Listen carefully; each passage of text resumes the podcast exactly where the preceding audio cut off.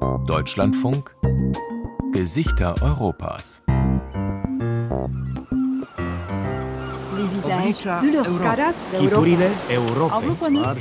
Europeiske ansikter.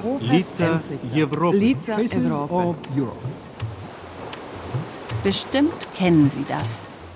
Bestimmt hat Ihnen auch schon mal jemand gesagt. Schließen Sie die Augen. Stellen Sie sich vor, Sie wären an einem besonders schönen Ort. Was meinen Sie? Wie viele Menschen stellen sich dann wohl einen Strand vor? Egal ob Küstenbewohner oder nicht. Viele Menschen haben eine ganz besondere Verbindung zum Meer. Manche leben von ihm, viele sehnen sich nach ihm. Und die meisten wissen, diese Lebenswelt ist bedroht. Ausgerechnet von uns. Der Mensch will die Umwelt kontrollieren. Und sie sagt uns, ihr versteht gar nichts. Denn eigentlich müssen wir uns an die Umwelt anpassen. Aber das wollen wir häufig nicht machen. Welche Folgen das hat, darum geht es in diesen Gesichtern Europas. Wenn das Meer kommt, Portugals Küste und der Klimawandel. Mit Reportagen von Thilo Wagner. Willkommen zu dieser Sendung, sagt Johanna Herzing.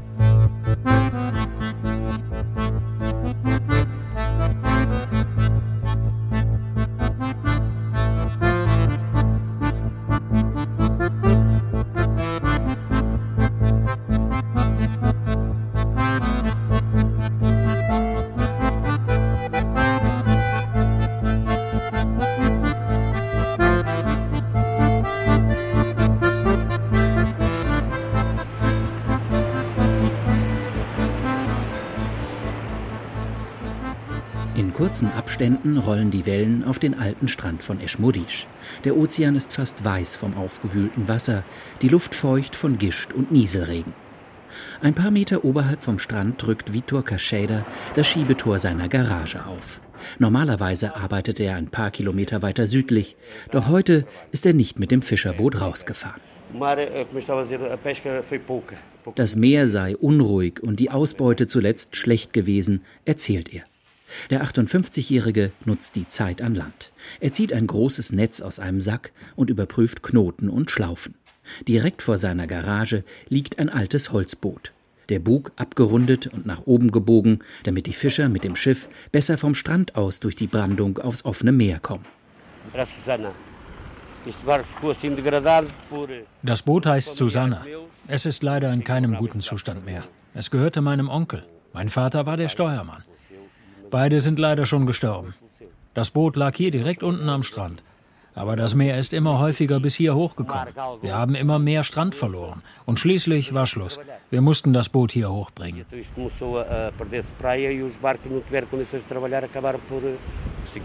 Für die Fischergemeinde war das ein einschneidender Moment.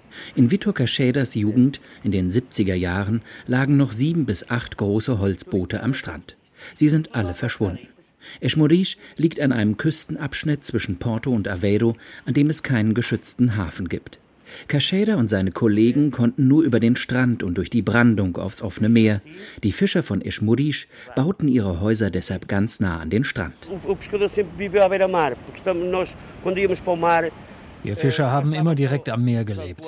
Wenn es ruhig war, haben wir dann schnell die Gummihosen angezogen und sind raus. Ich wohne gleich hier hinten. Wenn ich nicht fischen bin, gehe ich immer noch fünf bis sechs Mal am Tag zum Strand, einfach nur um aufs Meer zu schauen. Das ist wie eine Sucht. Dann gehe ich zurück, hänge ein bisschen rum und dann, zack, zurück zum Meer. Wir sind hier sehr eng mit dem Meer verbunden.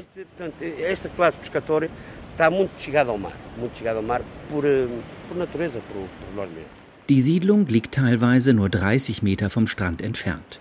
Schuppen, Garagen, selbstgemauerte Hütten, frisch renovierte Einfamilienhäuser. Alles irgendwann einmal ohne jegliche Genehmigung errichtet und trotzdem geduldet. Vor Jahrzehnten wurde der Küstenstreifen mit seinen natürlichen Dünen bereits mit einem Damm und rechtwinklig ins Meer laufenden Buhnen aus großen Steinen geschützt. Doch das reichte irgendwann nicht mehr aus.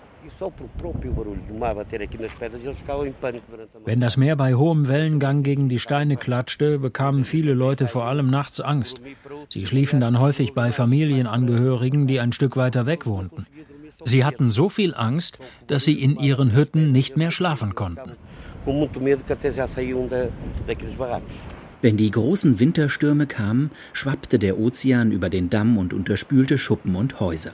Vitor Kascheda vermutet, dass das Abschmelzen der Pole und der steigende Meeresspiegel die Ursache sind.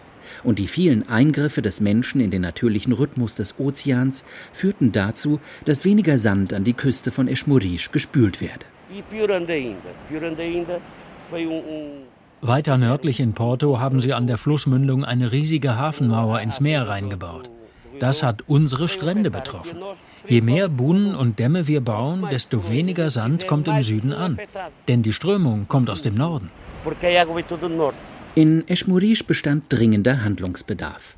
Der Küstenabschnitt gehört zu den Regionen in Europa, die am stärksten vom immer näher rückenden Ozean betroffen sind. Ein Plan, der vorsah, die Familien umzusiedeln, lag mehr als zwei Jahrzehnte in den Schubladen der zuständigen Behörden bis schließlich ein Bürgermeister ins Amt kam, der selbst in Eschmorisch mit vielen Fischern aufgewachsen war. Kurz vor Weihnachten 2015 zogen 30 Familien in eine Reihenhaussiedlung mit bunten Türen und Warmwasser-Solaranlagen auf dem Dach. Die Häuser stehen direkt hinter der Fischersiedlung, rund 170 Meter vom Meer entfernt.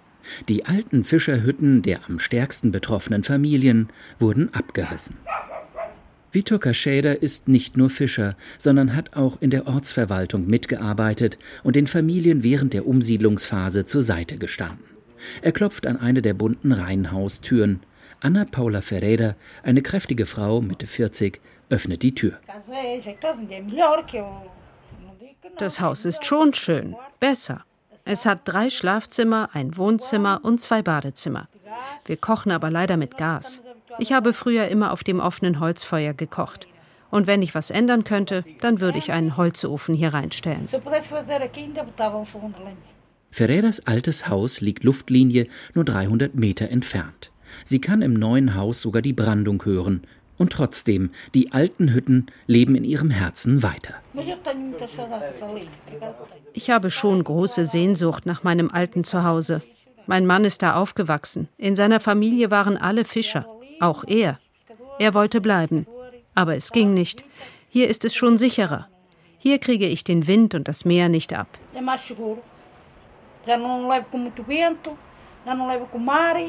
Nicht alle ließen sich von diesen Argumenten überzeugen. Direkt hinter dem Strand und der Düne stehen in einer Mulde zwei blau gestrichene einfache Häuser und ein paar Schuppen im Sand. Ein halbes Dutzend kleine kläffende Hunde springen in einem Zwinger auf und ab, als Vitor Kascheda ein paar Stufen in den Hof hinabsteigt. Ein alter Mann, der vor vielen Jahren mit Kascheda auf Fischfang gegangen ist, kommt aus einem Haus. Sehr langsam setzt er seine nackten, aufgedunsenen Füße Schritt für Schritt auf den betonierten Boden. David Ferrand war einer der ersten Fischer, der in den 1950er Jahren direkt hinter der Düne seine Hütte aus Treibholz errichtete und hier seine Familie gründete. Hier war nichts, keine Häuser, keine Straße, gar nichts, erzählt der 92-Jährige. Irgendwann vor vielen Jahrzehnten sei der Hafenmeister vorbeigekommen und hätte mit einem Maßband die Entfernung von der Hütte zum Meer abgemessen. Wären es 95 Meter gewesen, hätte Verdaun die Hütte abreißen müssen. Der Mann kam zu mir und sagte, Sie haben Glück, es sind nicht 95, sondern nur 93 Meter. Ihr Haus ist legal. Da habe ich gesagt, danke, Herr Hafenmeister. David Ferraun zog seine Kinder groß, die Holzschuppen riss er später ab und baute zwei Backsteinhäuser für ihn und seine Söhne. In all den Jahren schützte ihn die Düne hinter seinem Haus vor dem Ozean.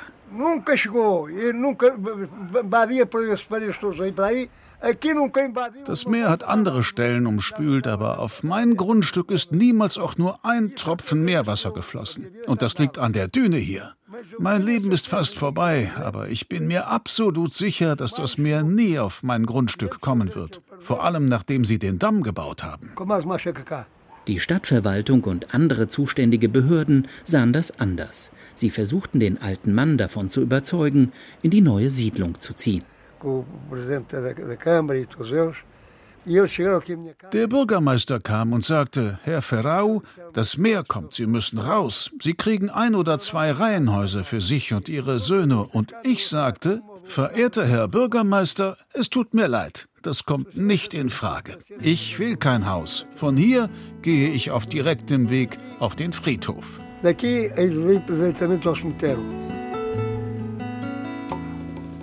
Coisas transformam-se em mim. É como chuva no mar. Se desmancha assim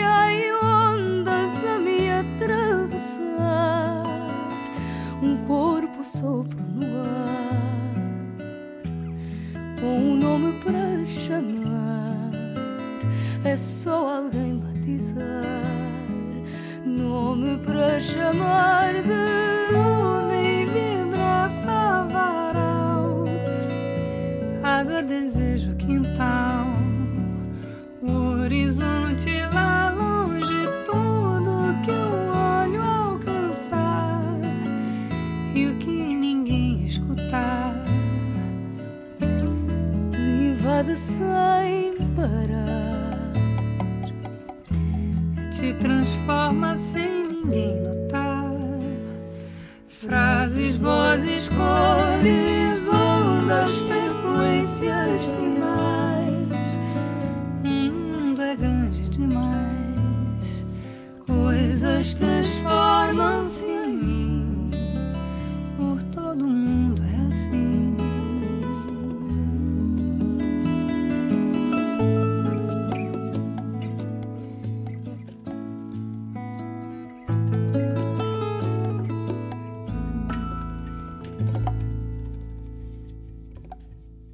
Vasco da Gama, Pedro Alvarez Cabral, Gelianisch, Fernão de Magalhães, auch bekannt als Ferdinand Magellan.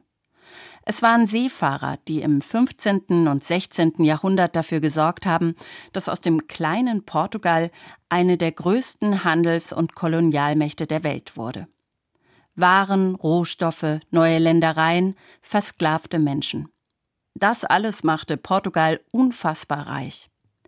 Die Voraussetzung dafür die Herrschaft über Meeresrouten und Ozeane. Portugals Seefahrer waren weltweit führend, technisch, nautisch und risikobereit dürften sie wohl auch gewesen sein. Das alles liegt lange zurück. Portugal mit seiner mehr als 900 Kilometer langen Küste bricht nicht mehr auf zu Eroberungsfahrten. Seine ehemaligen Kolonien sind unabhängige Staaten und auf den Weltmeeren konkurrieren andere Großmächte. Heute geht es weniger ums Beherrschen, dafür mehr ums Bewahren.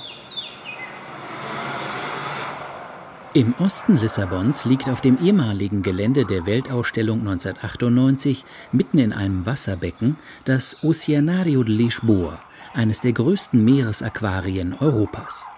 Das Gebäude ist über eine lange ansteigende Rampe erreichbar. Meeresvögel klingen aus den Lautsprechern. Dann wird es dunkel, ein blaues Licht scheint durch eine sieben Meter hohe Plexiglaswand. Dahinter tummeln sich Hunderte von Fischarten in fünf Millionen Liter Salzwasser. Diogo Geraldes, Leiter des Bildungsprogramms des Oceanario de Lisboa, steht vor der 27 cm dicken Scheibe und benennt die Meerestiere, die fast majestätisch vorbeigleiten. Eine Teufelsrobbe, ein Riesenzackenbarsch, ein fast drei Meter langer Sandtigerhai. Die Aquarien und Ozeanarien sind Orte, wo wir Arten beobachten können, die wir sonst nicht zu sehen bekommen. Nicht jeder ist schließlich ein Taucher, der die Fische in der Natur sehen kann. Wir stellen eine starke emotionale Bindung zu den Tieren und der Natur her, gerade bei den jungen Leuten. Das ist wichtig, um sie zu beeinflussen, denn sie sind die nächste Generation und sollten die Bedeutung des Ozeans kennen.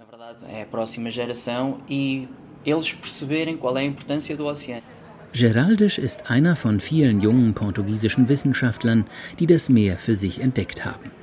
Der 35-Jährige kommt aus einem Ort im Landesinneren in der Nähe der spanisch-portugiesischen Grenze. Seine Begeisterung für die Meeresbiologie erwachte während der alljährlichen Ferien am Strand. Portugal hat aufgrund seiner Geschichte eine große Verbindung zum Meer. Aber häufig wissen wir gar nicht, wie wichtig der Ozean ist. Kaum jemand weiß, dass 50 Prozent des Sauerstoffs, den wir einatmen, aus dem Ozean kommt. Für die Leute ist vor allem der Fisch, den wir essen, wichtig und der Strand mit seinen vielen Freizeitmöglichkeiten. Im Jahr vor der Pandemie nahmen 210.000 Menschen am Bildungsprogramm des Ozeanariums teil. Die Aufmerksamkeit der Schulklassen, die aus dem ganzen Land nach Lissabon kommen, gewinnt Geraldisch mit kleinen schaurigen Geschichten aus der Unterwasserwelt. Die Sandtigerhaie haben ein sehr eigenwilliges Brutverhalten. Wir nennen das manchmal abfällig innerer Kannibalismus. Das Weibchen hat zwei Gebärmuttern und in jeder liegen 25 Eier. Die beiden Haie, die am Schluss daraus geboren werden, ernähren sich während der Schwangerschaft von diesen anderen Eiern im Bauch der Mutter. Eu gosto de um peixe colorido. Um peixe colorido? Tubarão. Alice mag am liebsten den bunten Fisch und den Hai. Das sechsjährige Mädchen läuft mit seinen Eltern und der Großmutter an der Scheibe des riesigen Aquariums vorbei. Hier im unteren Stockwerk gibt es einen Spielbereich für Kinder. Alice wirft Plastikspielmüll in einen gelben Recycling-Container, dreht einen nur akustisch tropfenden Wasserhahn zu und öffnet einen Spielzeugofen mit einem Spielspeisefisch, dessen Bestände nicht von Überfischung bedroht sind. Ihre Mutter ist zuversichtlich.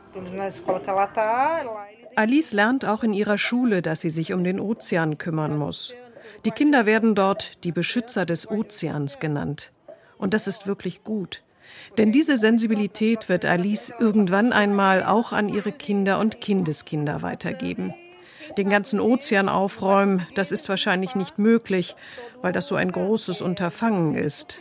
Aber sie wird zumindest der Verschmutzung Einhalt gebieten. Ein Stockwerk weiter oben füllt sich ein Raum vor einem großen Sichtfenster mit jungen Leuten. Eva, Martha und Mathilde, drei Studentinnen der Zahnmedizin, lehnen am Geländer und beobachten einen großen Schwarm Makrelen, der am Fenster vorbeizieht. Dass weniger Müll im Ozean landet, finden sie wichtig. Aber das Recycling-System in Portugal funktioniert einfach nicht, meint Eva. Wir wissen doch mittlerweile, welche Verpackungen nachhaltiger sind. Aber gerade die ältere Bevölkerung hat sich einfach ans Plastik gewöhnt. Es ist schwierig, dieses Verhalten zu ändern. Martha macht sich Sorgen wegen des steigenden Meeresspiegels. Wir sind in Portugal vom Meer umringt und der Ozean rückt immer weiter vor. Ich finde es wichtig zu wissen, was mit Lissabon, Porto oder der Algarve-Küste geschieht. Portugal sei ein kleines Land, wirft Mathilde ein, und wenn die großen Staaten beim Klimaschutz nicht mitmachen würden, sei das entmutigend. Wir sind von den Politikern enttäuscht. Wir versuchen, was zu ändern, aber es hängt nicht nur von uns ab. Die drei Freundinnen lassen das Fenster mit dem Blick in die Unterwasserwelt des Nordatlantiks hinter sich und ziehen weiter. Durch eine Tür geht es in einen gekühlten Bereich mit Tageslicht, Wasserfällen und kleinen Schneefeldern, über die ein paar Pinguine watscheln. Das Lissabonner Ozeanarium macht deutlich, wie global die großen Fragen über die Auswirkungen des Klimawandels auf Klimazonen und Ozeane sind.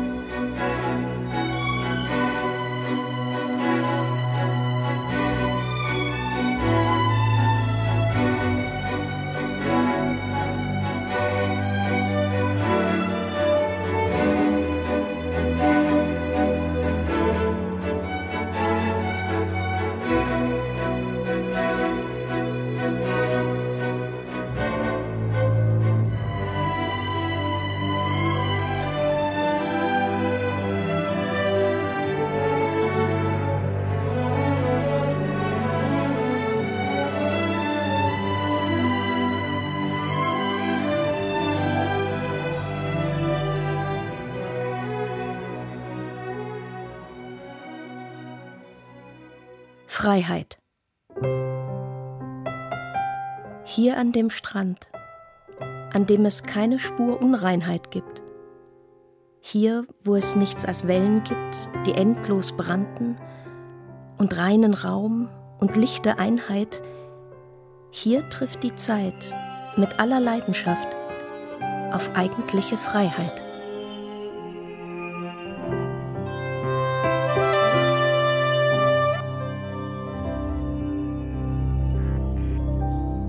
Das Wasser rückt uns immer näher. Um fast vier Millimeter steigt der globale Meeresspiegel im Schnitt jedes Jahr.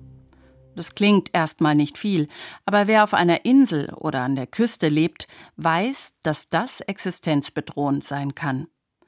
Denn das Meer nagt am Land, und zwar dauernd. Ein natürlicher Schutz vor dem Meer sind eigentlich die Strände.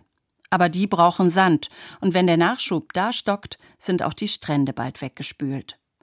Dann nimmt sich das Meer die nächste Reihe vor, egal ob da ein Haus steht oder nicht. An der portugiesischen Küste versuchen die Menschen deswegen die Strände zu schützen. Im wahrsten Sinne des Wortes eine Sisyphus-Aufgabe. Fernando Paiva schiebt sein Fahrrad einen Holzweg entlang, der über eine Düne parallel zum Strand verläuft. Er trägt einen Dreitagebart, seine langen blond gesträhnten Haare wehen im Atlantikwind, am Hals baumelt eine Muschelkette. Paiva lebt in dem Strandort Praia da Barra, rund zehn Kilometer westlich von der nordportugiesischen Stadt Aveiro. Ich bin vom Glück gesegnet. Ich lebe und arbeite hier. Ich kann fast alles zu Fuß machen und ökologisch bewusst leben. Ich bin glücklich hier und verdiene nicht mein Geld, damit ich irgendwann woanders hingehen kann. An diesem Strand hier gehe ich Wellenreiten und gebe Unterricht in einer Surfschule. Also kümmere ich mich auch darum, dass der Strand sauber bleibt.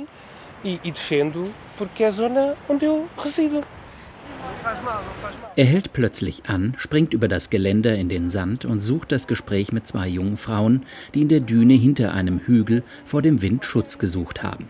Er weist sie vorsichtig darauf hin, dass es besser für die Düne ist, wenn man sich nicht in sie hineinsetzt. Die beiden Frauen wussten das offenbar nicht, sie stehen auf und ziehen weiter, ohne jeden Groll. Der Schutz der Düne ist für Fernando Paiva sehr wichtig. Ich habe Fotos gemacht, als der Sturm Herkules im Januar 2014 hier ankam. Die Wellen haben die Strandbars weggerissen und sind bis ganz oben an die Düne gekommen. Wenn es die Düne nicht gegeben hätte, dann wären die Häuser im Ort überschwemmt worden. Der Umweltschutz ist für den 52-Jährigen mehr als nur Zeitvertreib. In einer sehr schwierigen Phase seines Lebens hatte er nach einem neuen Sinn gesucht. Ich bin wie ein Brunnen voller Dummheiten. Ich habe so viel Mist gebaut. Ich bin auf die Uni, aber es hat mir nicht gefallen. Dann habe ich angefangen, Dinge zu rauchen, die man nicht rauchen sollte. Ich wurde sehr krank. Ich sage immer, ich bin auf den Planeten Saturn abgehauen, wo andere Regeln herrschen. Ein Planet, auf dem man sehr gefährliche Drogen konsumiert. Davon zurückzukommen ist sehr schwierig. Aber vor 15 Jahren habe ich das geschafft, dank meiner Familie und dank professioneller Hilfe. Wenn ich das poetisch ausdrücken soll, würde ich sagen, ich lebe nun mein zweites Leben. Paiva hat einen Umweltschutzverein gegründet. Er besucht Schulen und redet über Plastikmüll und Meeresverschmutzung. Und wenn er eine Gefahr für seinen Strand entdeckt, informiert er die staatliche portugiesische Umweltagentur APA, die für den Schutz der Küste verantwortlich ist. Zum Beispiel links und rechts des Holzweges. Bagger haben hier tiefe Gräben ausgehoben, damit die Düne nicht den Weg zusandet. Das sei irrsinnig, meint Fernando Paiva. Er schlägt vor, stattdessen den Holzweg zu erhöhen, damit sich die Düne frei bewegen kann. Der Mensch will die Umwelt kontrollieren. Und sie sagt uns, ihr versteht gar nichts. Denn eigentlich müssen wir uns an die Umwelt anpassen. Aber das wollen wir häufig nicht machen. Viel deutlicher wird dieser Konflikt an einem Punkt, der nur einen Kilometer Luftlinie vom Strand entfernt liegt. Die Hafenbehörde von Aveiro will die Hafenmauer weiter in den Ozean hineinbauen, damit noch größere Schiffe die Stadt ansteuern können. Fernando Paiva fürchtet um seinen Strand.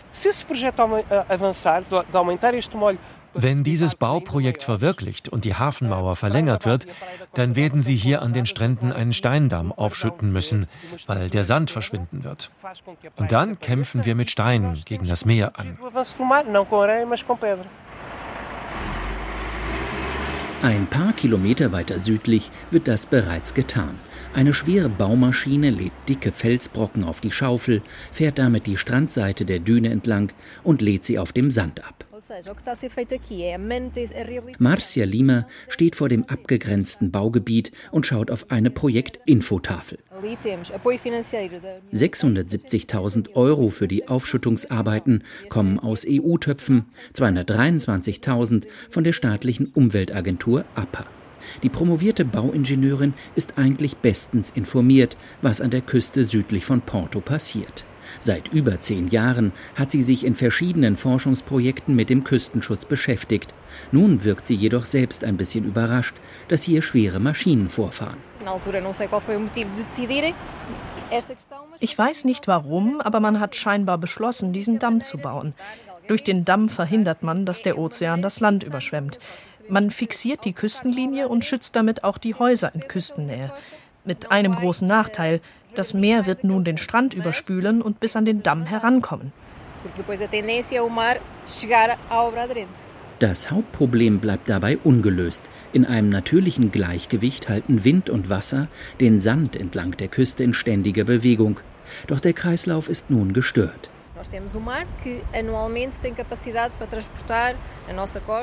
Das Meer transportiert jährlich entlang unserer Küste rund eine Million Kubikmeter Sand. Früher kam diese Sandmenge ins Meer, vor allem durch die Flüsse und hier im Norden besonders durch den Douro-Fluss. Doch der Fluss transportiert nun viel weniger Sand. Es wurden Talsperren gebaut, die Ufer wurden betoniert und der Sand wurde für Bauarbeiten aus dem Fluss geholt. Das heißt, der Sand aus den Flüssen ist zu wenig, um den natürlichen Sandkreislauf im Meer im Gleichgewicht zu halten. Und was passiert?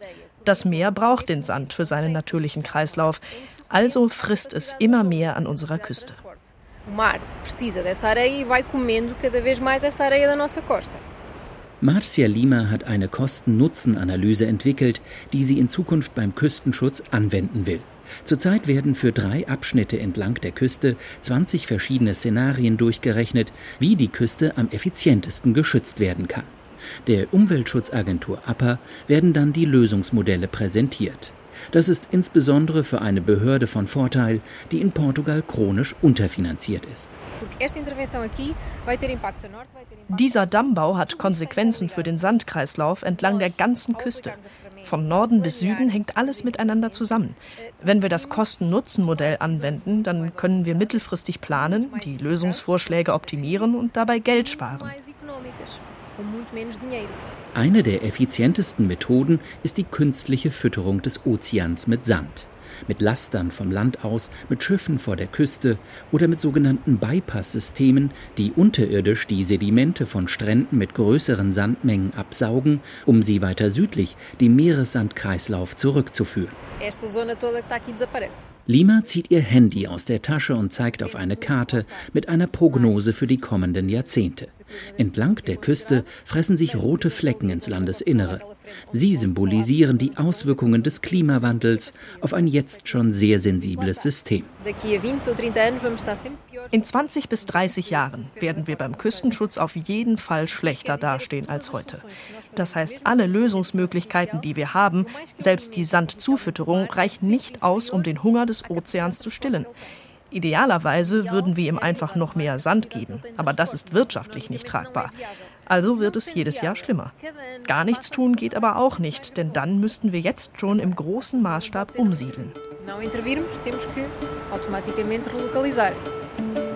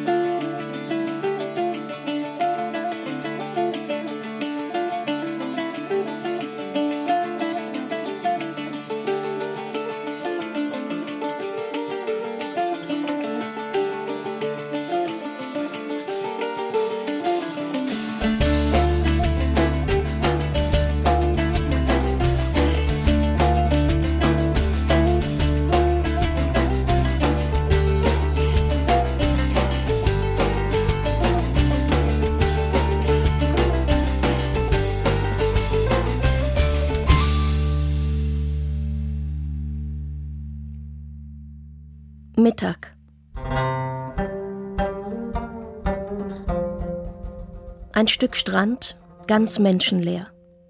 Die Sonne ganz weit oben, gewaltig, offen, hat jeden Gott vom Himmel weggeschafft. Das Licht fällt gnadenlos herab, wie eine Strafe. Es gibt hier nicht Erscheinungen noch Seelen. Doch das endlose Meer, uralt und einsam, das klatscht, so scheint es, in die Hände.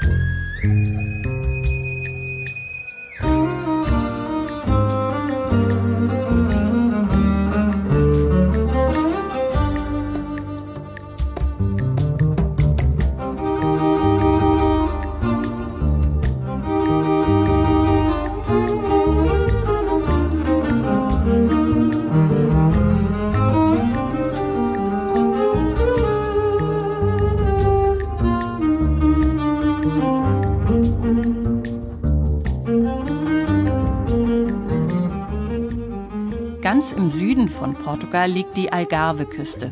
Eine Touristen-Top-Destination, könnte man wohl sagen. Steile Felsküsten, weiße Strände, türkisblaues Meer. Ganz im Osten der Algarve findet sich außerdem eine Art Zwischenwelt, in der sich Gewässer und Festland nicht immer scharf voneinander trennen lassen. Die Ria Formosa, eine Lagunenlandschaft aus Sanddünen, Landzungen, Watt- und Marschflächen, Kanälen, Bächen und einer vorgelagerten Inselkette. Manche Besucherinnen und Besucher kommen hierher, um Vögel zu beobachten. Andere, um zu wandern oder Kajak zu fahren. Wieder andere wollen einfach gut essen. Ob die Lagune allerdings noch lange für exzellente regionale Küche sorgen kann, ist fraglich. Vitor Lorenzo lenkt sein Motorboot durch einen flachen Kanal in der Ria Formosa, einer Lagunenlandschaft im Süden Portugals. Die schlammigen Ufer sind mit Seegras bewachsen, hier und da picken Reiher und Störche Kleintiere aus dem Sand. Im Bug steht wie eine Galionsfigur Lorenzos Hund Flescher und bellt die Vögel an. Hey, sei ruhig, ruft Lorenzo. Du verrückter Hund. Er klappt den Motor hoch und legt mit dem Boot am Ufer an, greift nach einem Korb und wartet durch den Schlamm. Es ist Ebbe in der Lagune, Zeit für den Marisquero, den Muschelsammler Vito Lorenzo, auf Jagd zu gehen. Der drahtige Mann mit dem grauen Bart schaut angestrengt auf den matschigen Boden, streut immer wieder Salz auf kleine, unscheinbare Öffnungen im Schlamm. Die Muscheln mögen kein Salz. Das Wasser hier hat eigentlich einen geringen Salzgehalt. Wenn ich das Salz aber pur hier drauf streue, dann spüren die das. Sie fühlen sich schlecht und kommen nach oben. Doch die hier kommen nicht nach oben, weil sie sich zu tief in die Erde gebohrt haben. Es ist einfach zu heiß. Nur tief unten in der Erde ist es kühl. Dann schießt doch noch ein längliches, wabbeliges Wesen in seiner hölzernen Schale an die Oberfläche. Lorenzo packt die Stabmuschel, zieht sie aus dem Schlamm und legt sie in den Korb. Die Ernte fällt trotzdem spärlich aus, denn der Süden Portugals leidet unter extremer Trockenheit und das verändert auch das Gleichgewicht in der Ria Formosa an der östlichen Algarve-Küste. Es ist heißer und es regnet weniger und deshalb steigt der Salzgehalt im Wasser.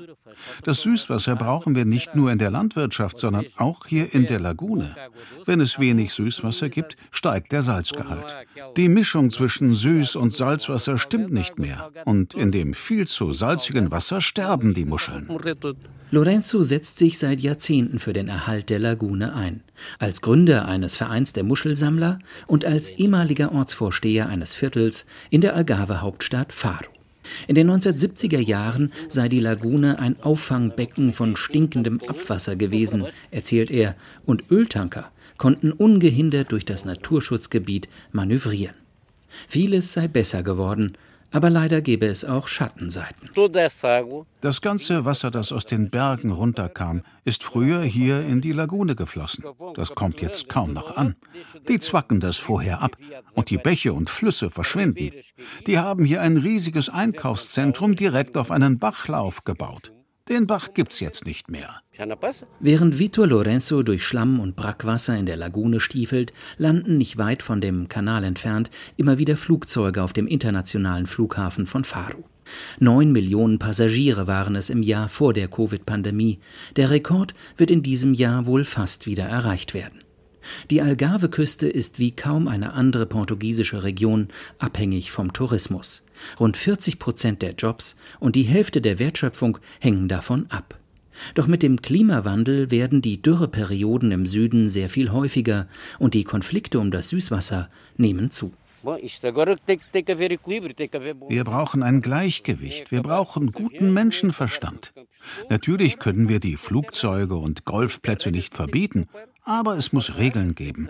Und wir müssen alle Wasser sparen. Wir müssen Süßwasser aus dem Meer gewinnen, sonst wird irgendwann die Lagune verschwinden. Und wenn die Lagune verschwindet, verschwinden auch die Fischer und die Muschelsammler. Es gibt Dinge, die nicht mehr zurückkommen, wenn wir sie einmal verloren haben. Und diese Lagune würde nicht mehr wieder zurückkommen.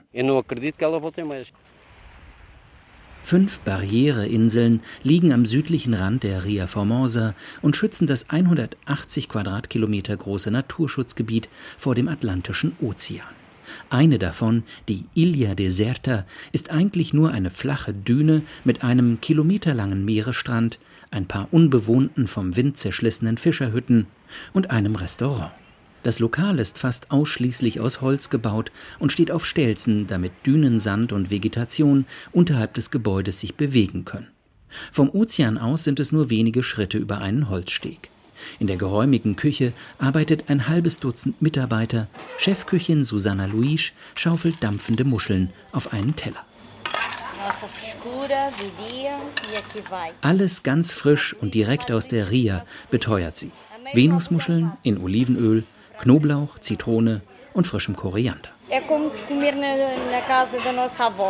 Das ist so, wie wenn ich bei meiner Oma esse. Typische Gerichte aus der Region und alles ganz frisch zubereitet. Nur das Preisniveau des Restaurants orientiert sich eher am dicken Geldbeutel gut betuchter Touristen als am Einkommen der heimischen Bevölkerung.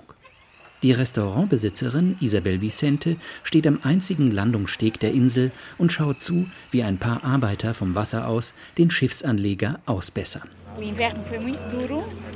Der Winter war sehr hart, sagt die Frau mit den kurzgeschnittenen Haaren.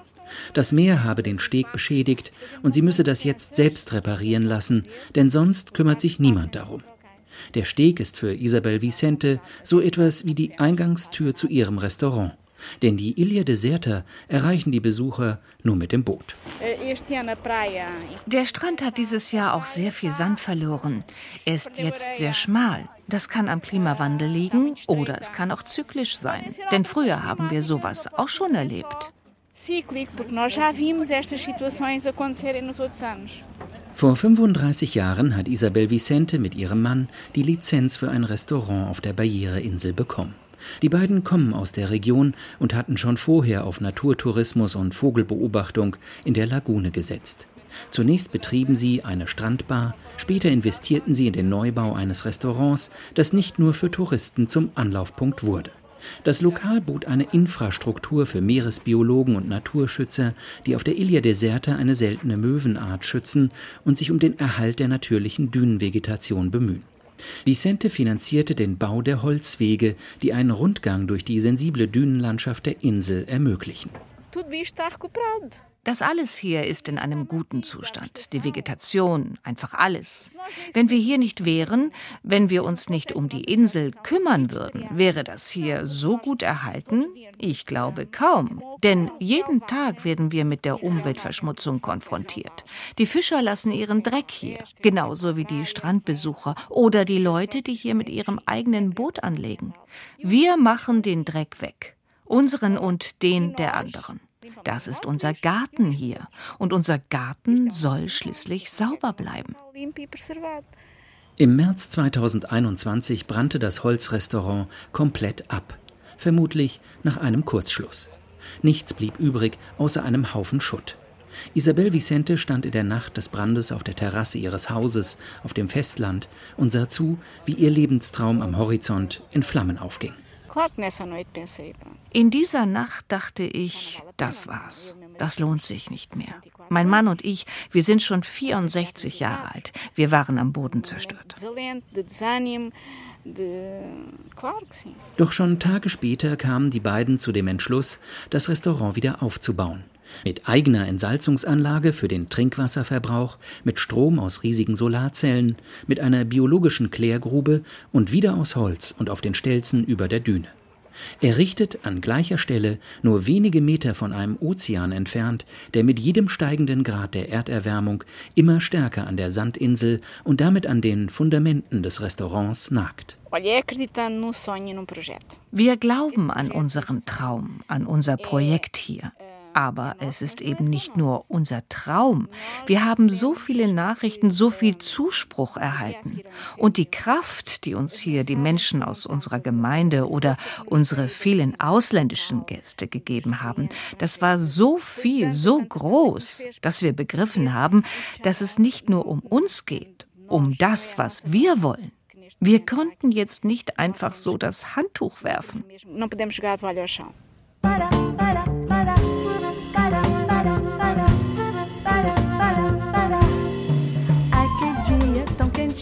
Dá-me gosto pra comer peixinho, imaginando como eu vou comer. Abrindo a minha janela, eu vejo todo mundo tá perto e me ir embora. Vou à rua, cestinha, minha mão. Ai, não vejo ninguém, portadas fechadas hoje. Não peixe, não peixe, não peixe na segunda. Agora que tá correndo tudo mal. Peixinho não há na segunda-feira. No domingo ninguém vai amar. Peixinho não há. Vai comprar o teu peixe no supermercado congelado. Tem de dar. Para, para, para. Para, para, para. Para, para, para. Boote. Es schlafen am Strand die Fischerboote, regungslos. Doch halten sie die Augen der Bugfiguren offen. Die Krümmung ihres Schnabels zerpickt die Einsamkeit.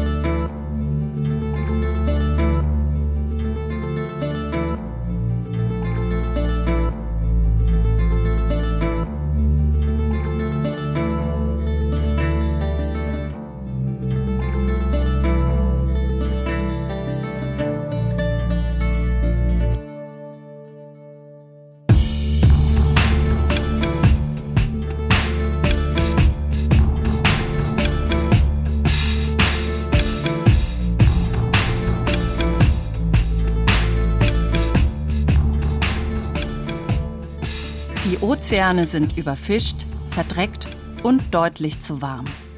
Umweltschutzorganisationen und die Wissenschaft servieren uns diese Erkenntnis schon seit etlichen Jahren. Und trotzdem tut sich wenig.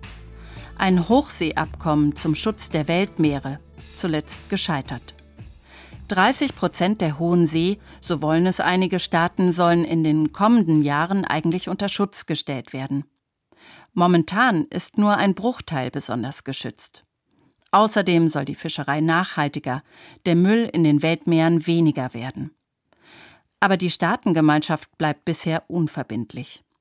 Und die Menschheit weiter hungrig auf Fisch. In Portugal ist der Appetit besonders groß und die Fischerei für manchen identitätsstiftend. Im Fischerhafen von Aveiro kreisen Hunderte von Möwen über den grauen Morgenhimmel. Am Kai liegen die ersten Fischkutter, die nach der nächtlichen Ausfahrt ihren Fang an Land bringen. Mehrere Gabelstaplerfahrer sitzen in ihren Fahrzeugen, schauen auf ihre Smartphones und warten vor dem abgesperrten Gelände darauf, dass sich das Tor öffnet. Miguel Segundo steigt aus seiner PS-starken Limousine aus und stülpt sich weiße Gummischlappen über die Füße. Kahlgeschorener Schädel, dicke Silberkette unter dem Kapuzenpulli, zerrissene Modejeans.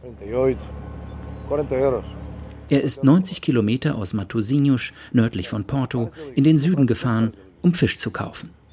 Segundo hat um 5 Uhr morgens die Kapitäne der Fischerboote angerufen, um zu erfahren, in welchen Hafen entlang der portugiesischen Küste sie einlaufen werden. Denn der Klimawandel, sagt der Fischhändler, habe auch Auswirkungen auf die Fischschwärme entlang der portugiesischen Küste. Die Migrationsrouten, das Verhalten der Fische, der Zeitpunkt des Laichens, das alles verändert sich. Die steigenden Meerestemperaturen bringen den Zyklus und Rhythmus der Fische durcheinander. Und das merkt man auch beim Fischfang. Auf dem Weg zur Fischverkaufshalle schaut sich Miguel Segundo den Fang eines Kutters an. Er zieht eine Sardelle aus einer großen Plastikwanne, fotografiert sie mit seinem Handy und schickt das Bild an einen Kunden in Barcelona. In Portugal gibt es keine Sardellenfabriken. Die Spanier machen das, die haben das Know-how. Wenn man Anchovas produzieren will, dann braucht man viel Geld. Denn die Sardellen müssen zwischen ein und drei Jahre lang in Salzwasser lagern. Das heißt, jede Fabrik hat Waren im Wert von 5 Millionen Euro im Lager. Die Sardellen werden eingekauft, gelagert und dann verkauft. Wie ein Kreislauf. Die ganze Zeit lang. Immer wenn ein neuer Fischkutter in den Hafen von Aveiro fährt, erklingt eine Sirene. Es ist Zeit für die erste Auktion. Miguel Segundo steigt die Stufen einer Tribüne empor. Davor hängt ein übergroßer Bildschirm mit den wichtigsten Informationen zu jedem Boot. Name, Fischsorte und natürlich ein Preis, der auf Kommando anfängt, von einem Höchstwert rückwärts Richtung Null zu laufen. Die Fischhändler halten eine Fernbedienung in der Hand, mit der sie den rücklaufenden Preis anhalten und damit den Fang ersteigern können. Segundo setzt sich ganz oben in die letzte Reihe. Unter ihm auf der Tribüne hat ein Dutzend Mitbieter Platz genommen. In einer Fischverkaufshalle habe ich mich noch nie auf die unteren Plätze gesetzt, sagt er. Immer oben, wo er alles kontrollieren kann. Die Auktion beginnt. Segundo verhandelt am Telefon mit spanischen und italienischen Kunden. Auf einem zweiten Handy poppen Nachrichten seiner Mitarbeiter auf, die in anderen Fischverkaufshallen Portugals sitzen und die dortigen Verkaufspreise an den Chef weitergeben. Ich muss erst mal eine Idee bekommen. Es gibt noch keinen Preis. Entweder versuche ich den Fisch gleich zu kaufen oder ich schaue erst mal, in welche Richtung sich der Preis bewegt, verhandle dann mit meinen Kunden und kaufe ein. Es ist ein hartes Geschäft. Segundo hängt am Telefon, wippt nervös mit den Beinen, zieht ab und zu an seiner E-Zigarette. Der Kilopreis für Sardellen pegelt sich bei 3,70 Euro ein. Die spanischen Kunden kaufen für 4,70 Euro. Segundo gibt den Zuschlag für den gesamten Sardellenfang eines Fischkutters, 2,5 Tonnen Fisch. Und den will sich der Fischhändler nun ganz genau anschauen. Am Kai steht Bootsmann Rogerio Santos mit einem Dutzend übermüdet wirkender Männer in Gummilatzhosen vor den Plastikwannen voller Fisch. Wir haben hier in der Nähe der Küste das Netz reingeholt. Sardellen und Sardinen schwimmen in Küstennähe häufig zusammen. Und jetzt haben wir beide Fischarten in den Wannen und müssen hier an Land den Fisch sortieren. Sardinen in den einen Behälter, Sardellen in den anderen. In zwei Stunden müssen die auf Eis gelegten, fertig verpackten Sardellen nach Porto, um dort auf große Lkw umgeladen zu werden, die den Fisch nach Spanien bringen. Miguel Segundo schimpft ein bisschen rum, weist die Gabelstaplerfahrer an, wo der Fisch zur Verpackung hingebracht werden soll. Ihm geht das alles viel zu langsam. Allzu ernst nimmt ihn Bootsmann Santos aber nicht. Die Fischhändler, die wissen immer alles besser. Aber wir sind auch nicht auf den Kopf gefallen. Wir kommen gut miteinander klar. Wir brauchen sie. Sie kaufen unseren Fisch. Händler und Fischer verstehen sich auch deshalb so gut, weil sie aus einem ähnlichen Milieu kommen. Miguel Segundo verkauft seit über 30 Jahren Fisch. Schon als Jugendlicher fuhr er mit seinen Eltern durch die südliche Alentejo-Region, kaufte den Fisch im Hafen und brachte ihn ins Landesinnere. In einem offenen Pickupwagen lag der Fisch in Sägemehl und unter Binsenmatten. Heutzutage ist sein Export-Import-Geschäft ohne moderne Kühlsysteme undenkbar. Segundo besitzt drei Fischkutter, die vor der Südküste Marokkos auf Fang gehen. In Kühllastwagen werden die Fischsorten nach Portugal gebracht, die es vor der portugiesischen Küste kaum noch gibt. Adlerfische, Meerbrassen, weißer Degenfisch. Kaum eine andere Nation konsumiert so viel Fisch wie die Portugiesen. Das Land verfügt über eine der größten ausschließlichen Meereszonen Europas, aber muss doppelt so viel Fisch importieren, wie es exportiert. Was wird, wenn die restlichen Fischgründe irgendwann erschöpft sind? Der Fisch wird uns nicht ausgehen. Nur wenn wir die Ozeane zerstören. Aber das tun wir doch. Ja, schon, aber nicht überall werden die Ozeane zerstört. Und das Umweltbewusstsein ist heutzutage viel größer. Die Leute wissen heute, was den Ozeanen schadet. Die jüngeren Generationen passen viel besser auf. Sie recyceln, sie werfen keinen Müll mehr auf den Boden.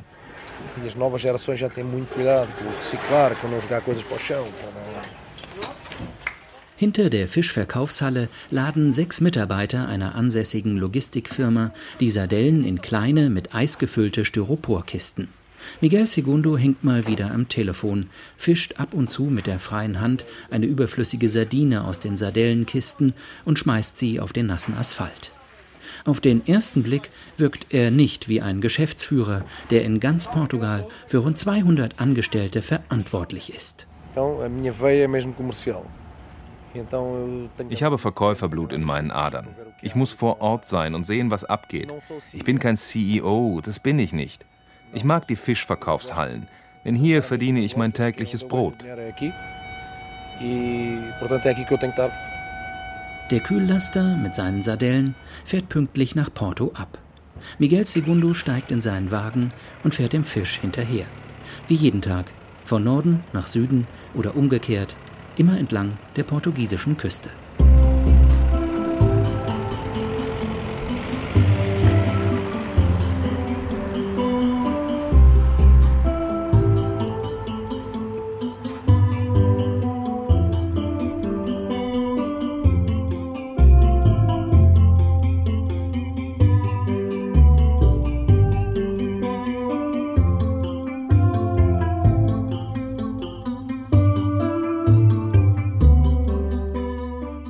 Wenn das Meer kommt. Portugals Küste und der Klimawandel. Das waren die Gesichter Europas mit Reportagen von Thilo Wagner. Die Gedichte stammen von Sophia de Mello Breiner Andresen. Veröffentlicht unter dem Titel Poemas im Verlag Langewiesche Brandt. Vorgetragen hat sie Sigrid Burgholder. Regie der Sendung Babette Michel. Ton und Technik Christoph Maria Münch. Am Mikrofon bedankt sich für Ihr Interesse Johanna Herzing.